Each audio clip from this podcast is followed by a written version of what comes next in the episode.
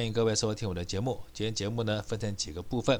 第一个部分，秉持我一贯的作风，当然是要吐槽一下媒体，以及吐槽一下台湾现在的现况。台湾现在什么现况呢？就是疯狂造成现况，集体陷入了歇斯底里，以及集体失智。集体被诈骗的这种行径，可是还不自知。大家看最近的新闻就知道，我们今天又开始在说什么？哇，台湾零确诊，台湾政府好厉害，全世界都要替台湾鼓掌。哼，好像不替台湾鼓掌，那就该死一样。好，那针对这第一个话题呢，等一下我会提出一些我的看法。那第一个话题跟第二个话题是有关联的。第二个话题是什么呢？第二个话题就是我要做大预言。什么预言呢？因为我预言，民进党在五二零以后呢，内阁一定会经过一番改组。那谁该走，谁该留？我觉得我应该给他一点建议，因为因为他们现在好像没有人可以用，而且还有些人蠢蠢欲动，然后底下明争暗斗，搞得不可开交。所以呢，我今天就大发慈悲，我就把民进党你们该用什么样的人，我给你们一点建议。而且呢，我也知道，其实民进党最近在布一个局，什么局呢？就是我刚刚说的，跟我上一部分说的事情有关。因为呢，最近媒体疯狂造成，我觉得背后一定有原因。什么原因？我猜测就是因为民进党应该知道疫情应该准备要让它结束了，因为再不结束，我觉得台湾的经济就要垮了。其实要是大家仔细看新闻，你就会发现，除了疫情的报道是好棒棒以外，请问一下，台湾还有什么是好棒棒？好像没有了吧，对不对？我们都一直在图一个虚名，一直希望国际社会给我们掌声，给我们鼓励。可是这对我们的经济有什么帮助？鼓掌又不能当饭吃，是不是？所以我觉得他们可能也看到这个问题。所以说，民进党现在想要让疫情要结束了，因为再不结束的话，到时候五二零换内阁以后，经济走下坡的话，民进党之前搭的神坛就会一夕幻灭，粉身碎骨。所以我才说，我觉得民进党现在开始有计划的准备要让疫情结束了。那怎么结束呢？等一下我再慢慢跟你们聊。那第三部分就是我之前我说过，我要做一个归乡系列，所以今天呢，我就对这个系列的部分及内容，还有呢。怎么样的一个诉说的方式，还有应该放在哪一个频道，我跟大家说明一下。那也希望各位给我一点建议。好，那今天就这三个部分呢，我慢慢跟你们聊。我们现在先从第一部分聊起。第一个部分呢，讲的当然就台湾最近的造神运动还在持续不断。你看，最近又是新冠肺炎的这个零确诊记录。其实零确诊记录到底有什么了不起？因为大家可以看这个新闻嘛，你们看我们的中正机场一航厦已经是零入境了，啊，就已经没有任何的境外移入的这个感染源了。台湾零确诊有什么好骄傲的呢？而且我这边要怀疑一件事情，就是我们先看这个新闻，大陆是不是也说零确诊？可是。为什么大家都不相信他？尤其是台湾的政府，只要大陆说零确诊，或是大陆传来什么好消息，就没有给过好脸色，或是好的言辞，或是正确的称赞消息。台湾这些绿色媒体，你们除了一直抹黑、一直造谣、一直说大陆是骗人的，是不是骗人的？台湾的媒体，请问一下，你们有到现场去过吗？你们什么都没有看到，什么都没有查到，就可以胡说八道？那既然你们这样不经过查证，就可以说大陆是假的、是造谣、是骗人的话？那请问一下，我是不是也可以合理的怀疑，台湾你们说零确诊也是假的，也是骗人的，也是政府做出来的呢？更何况零确诊到底有什么了不起？大家请看一下这些所谓现在目前世界上零确诊的国家，哦，这不是我说的，这媒体说的很好。来，一个北韩，第二个也门，第二个塔吉克。北韩大家都知道，消息封锁得很严重，而且呢，之前还传出过说，他要是有人染了新冠肺炎，他就把门窗钉死，不让那个人活着出来，所以当然没有感染，当然也是零确诊。那也门不要讲，也门在打仗，就算有人感染了，消息也传不出来。塔吉克呢？塔吉克是世卫组织说他们的医疗设备最差、最落后、卫生观念最糟糕的一个国家，可是他们却传出零确诊。我刚举的三个国家，大家有没有觉得有一个共通处？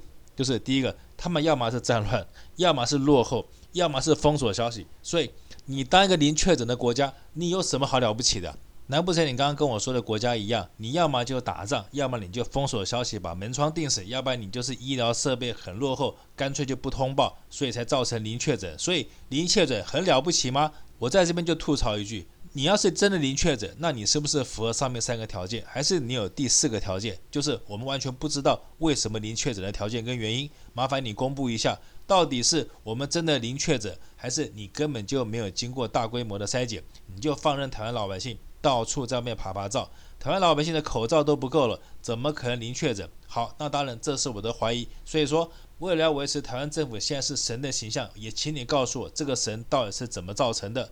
假如台湾政府真的是神，可以用一个我完全不知道的办法来让这个防疫归零的话，那也麻烦跟全世界说明一下，台湾是怎么让防疫归零的。要不然我就合理的怀疑你们这一切通通在造假。所以我说，媒体今天为什么要大肆张扬，要大家报的，而且各大饭店还亮起了这个 zero 啊，零确诊，好像台湾已经加入了联合国，台湾的 GDP 已经站上世界第一的那样自嗨的那么开心，有吗？不就是一个零确诊记录嘛？而且我刚刚说了嘛，零确诊有什么了不起嘛？我们不但零入境，我们还零消费嘞，我们连消费都挂零，不但消费都挂零，我们可以看到还有多少跟零有关的新闻跟消息。来，各位看德国，德国的官员他们在问到有关于这个台湾有没有捐口罩这件事情的新闻上，你看他的回答怎么回答？零回答，就是他没有说台湾，他说其他国家，所以台湾在这个地方挂零了。因为你完全没有被人家讲出来，还有呢，来夜市看到没？零消费，夜市倒的倒，死的死，逃的逃。台湾的经济要是连夜市都垮的话，我觉得像这样的一个崩盘的速度一定会慢慢的往上延烧。所以经济情形越来越严峻的状况下，所以我才说，我觉得这整件事情根本就是民进党要做局的一个前奏。什么前奏？我等下再讲。我先讲我们还有什么挂零的。来，各位看我们的 GDP。这已经不是零了哈，这负四点零哈。我们的 GDP 不只是归零，归零都算好的，现在是往下走，要走到负四点零，这是 IMF 说的，不是我说的。所以说，零确诊到底有什么了不起？你要么就是落后国家，你要么就是医疗设备设施太差，要么你就是封锁消息，要不然你就是所有的经济活动以及你所有的人均指数通通要归零，不但归零还归负。因此呢，我觉得台湾的媒体。你们现在疯狂造神，造这个零确诊到底有什么意义？对老百姓到底有什么好处？老百姓难道零确诊他就可以吃饱饭，他就可以钱从天上掉下来？而且这个钱你别一天到晚说要发，请问在哪里啊？有没有人已经领到了？麻烦告诉大家一下，因为我连一块钱都还没看到。所以我觉得这个零确诊或是台湾的防疫政策做得好不好，不要再吹牛了。我刚刚已经说过了嘛，零确诊没有什么了不起，重点是接下来疫情过了以后你该怎么办？好，这一部分就是我等一下要讲的部分，因为我觉得民进党他们也知道，再这么吹下去，再这么伪装下去，再这么骗下去，终究纸包不住火，你总有一天你要破功的，因为现在经济情况已经到了非常危险而且非常恶劣的地步，可是民进党现在就是用媒体铺天盖地报疫情，报台湾捐口罩要获得全世界的掌声，还要什么加入世界组织，我觉得这些都是烟雾弹。真正的情形就是在五二零，你们准备要布局，怎么一个布局法？接下来我们就要聊第二个部分，这个部分就延续我刚刚讲的，就是民进党他们也知道，再这样让媒体造成下去，再这样吹牛下去的话，到时候他们五二零一换内阁，万一执政不利，经济还是起不来的话，这个神话就会破灭。所以呢，他们现在要慢慢的让这个牛皮削红了，怎么削呢？就是我之前标题上面写的那句话一样。零确诊什么意思呢？就是说零却怎样掰都是媒体说了算，媒体只要说零确诊，其实就是零确诊，大家说对不对？也就是说，我们现在台湾人觉得到底外面有没有病毒，到底外面可不可怕，到底外面要消费情形或者要不要戴口罩，是不是都是媒体说了算？然后呢，背后再站一个陈时中，陈时中背后就是民进党政府。我讲这个逻辑没错吧？也就是民进党政府要告诉老百姓，疫情过了还是没过？老百姓，你们自己的标准是什么？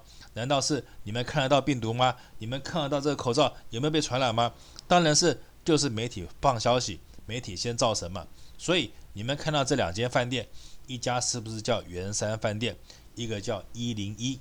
还有就是高雄的汉来，还有很多商家是不是开始都想要趁这个所谓的零确诊这个热度，他们想要做生意？这后面的意义代表什么呢？就代表说台湾现在的经济真的很糟糕了，不趁一点热度，赶快做一点促销的话，这些服务业都快活不下去了。所以这个媒体罗有志他不是也说，这个零元山饭店这个零是不是也可以另外一番解读？就是我们根本什么消费都没有了嘛，零消费、零成长、零赚钱。台湾老百姓再这么下去会活不下去的，所以说现在蔡政府他们也知道，马上五二零就要宣布就任了，就任以后内阁可能会改组。那假如说改了新内阁，经济还是起不来，那怎么可得了？那他们蔡政府这个神话不就破了吗？所以说，在这样的设计下，我觉得蔡政府他一步一步的要告诉大家，疫情已经远离台湾了，台湾没有疫情了，所以大家可以赶快出来消费了，媒体就可以再造第二次的神。你看新内阁团队，蔡政府他们多厉害，内阁一上任，经济就起飞了。我这样的判断跟猜测，大家是不是觉得我说的非常有可能？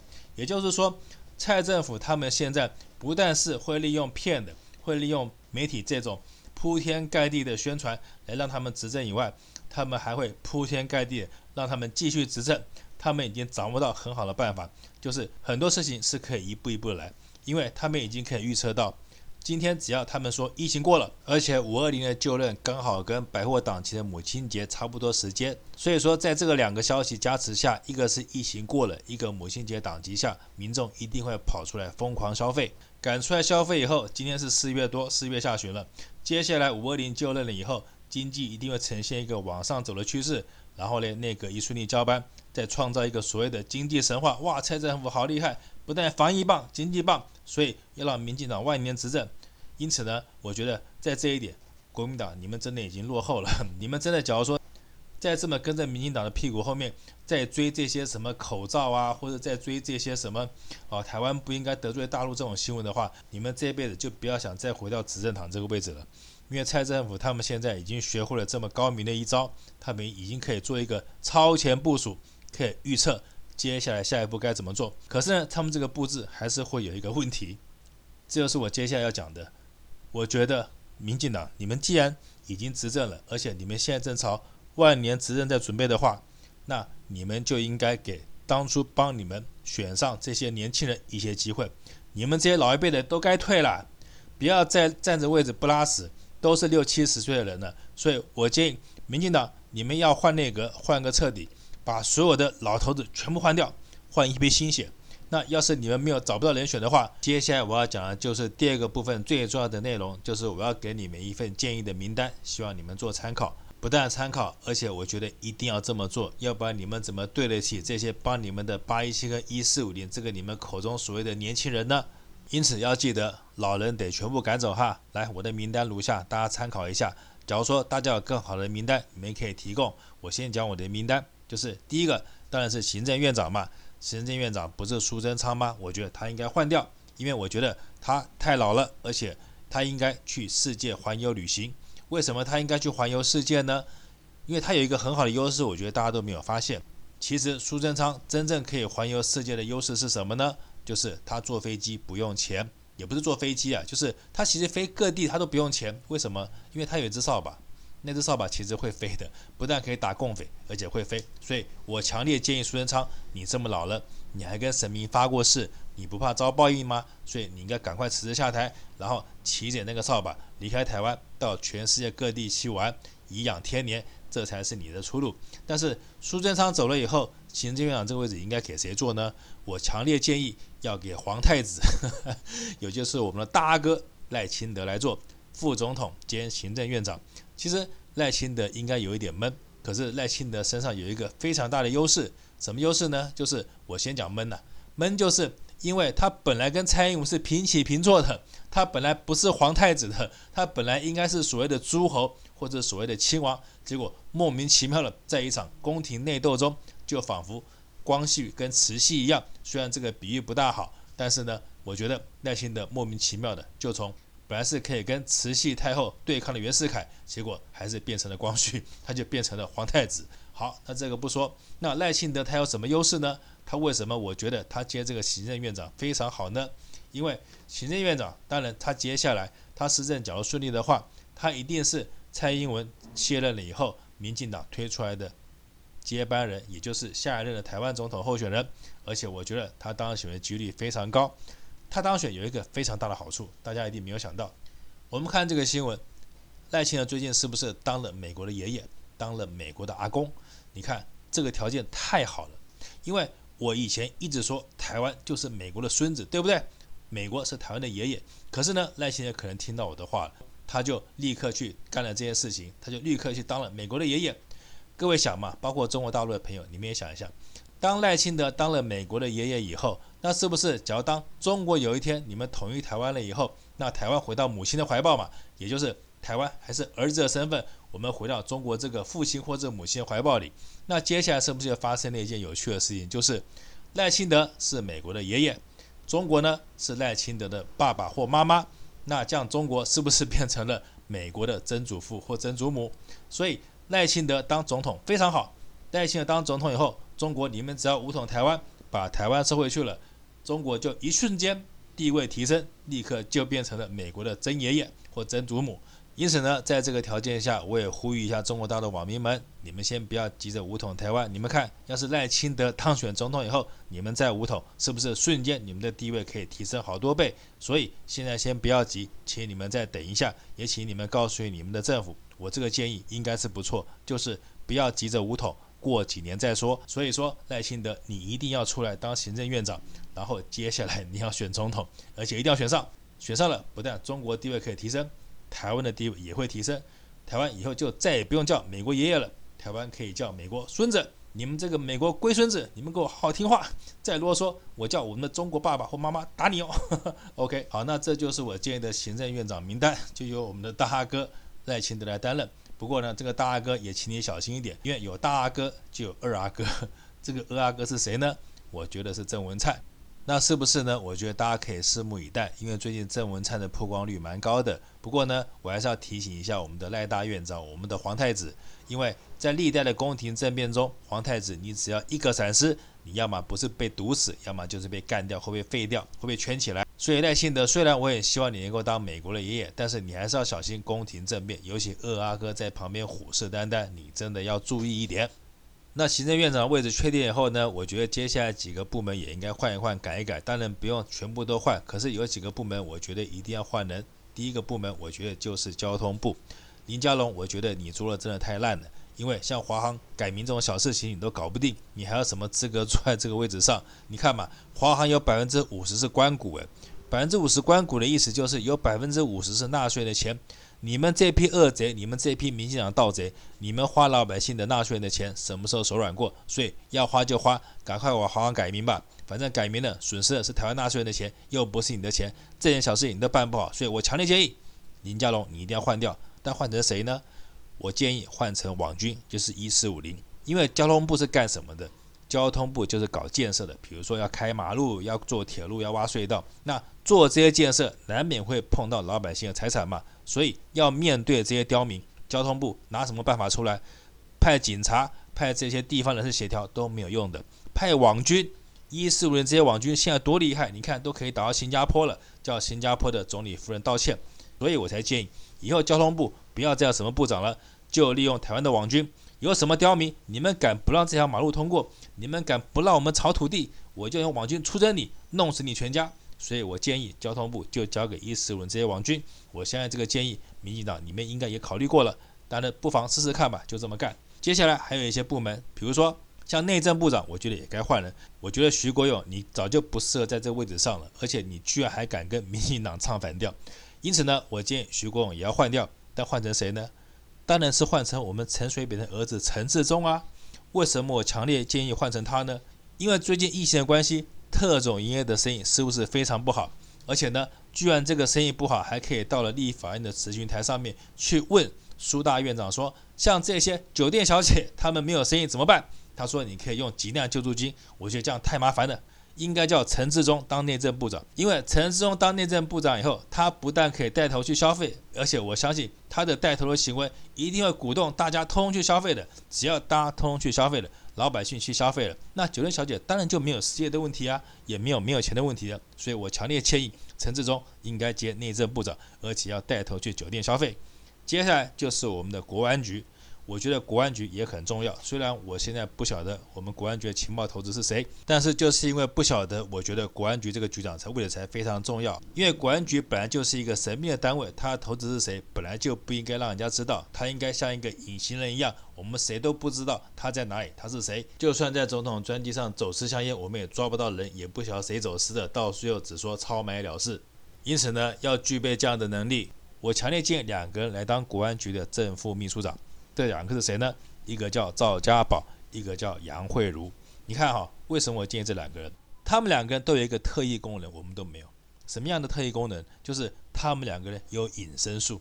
你看当他们两个说要你找不到，你就找不到，动用了全台湾的警察检调系统，就是找不到他们两个人。所以大家看，具有这样的本领，是不是有特异功能的人，而且很适合当我们这个国安局局长，也就是他完全不让人家知道他是谁的这个特色。因此呢，我强烈建议这两个人，赵家宝跟杨慧茹，你们来接国安局，这样子我们就不知道你是谁了，因为反正你们也找不到嘛。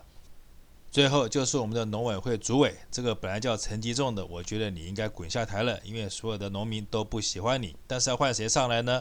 我强烈建议由馆长陈之汉来担任。为什么呢？因为最近大家是不是发现了猪肉的价格是不是直直落？台湾的猪肉品质这么好，为什么没有人买？我觉得可能就是因为这些猪都太肥了。所以我强烈建议由馆长陈之汉先生。你去担任农委会主委，然后呢，你去开一个健身馆，帮谁健身？帮猪健身，把这些猪练出一身狠肉，全部都是瘦的。我觉得猪肉价格一定会上去。猪肉价格上去以后，你不止在基隆可以开健身院，还可以帮猪开健身院，全台湾都可以开。因为台湾现在猪肉，只要能够把价钱拉上来的话，我们就可以外销了，农民就有钱赚了。所以我强烈支持陈之汉，你来当农委会的主委。以上这些内阁人选呢，我希望赖清德，你要是接了行政院长以后呢，你可以慎重考虑用这些人，要不然你就对不起这些八一七跟一四五零以及这些所谓的年轻傻白痴。毕竟行政院长这个位置对你以后能不能登基有很大的影响，所以你一定要善待这些一四五零，一定要照我的建议，把这些人通通请到内阁去，台湾才可以大放光彩的一直往前走，民进党才可以万年执政。说到这边，我相信大家也听得出来，我是用一种反讽的方式，我在讽刺民进党。当然，他们要是真的这么做，那我也乐观其成。反正现在中华民国已经没了，你们要恶搞，你们就搞吧。我看你们这些恶贼、这些盗贼，你们能够把台湾搞到什么样的恶劣的局面？反正到时候台湾沉沦的倒霉的也不会只有我一个人。只不过我现在只是先做一个大预言，万一你们用的就是这种货色的格言的话，那台湾的沉沦就指日可待。好，那节目做到这边，我觉得好像已经做有点久了，我怕再说下去，大家可能会困，会想睡觉。所以呢，我刚刚之前说，我今天本来要跟各位讨论一下归乡这个系列该怎么做，该怎么一个说明的方式，然后该放哪个频道。那今天呢，因为时间的关系呢，我就不说了，这点请各位见谅。我们下一集再说，下一集我就会好好的有时间，我们来讨论归乡这个系列该怎么做。好，那今天节目做到这边，谢谢各位收听。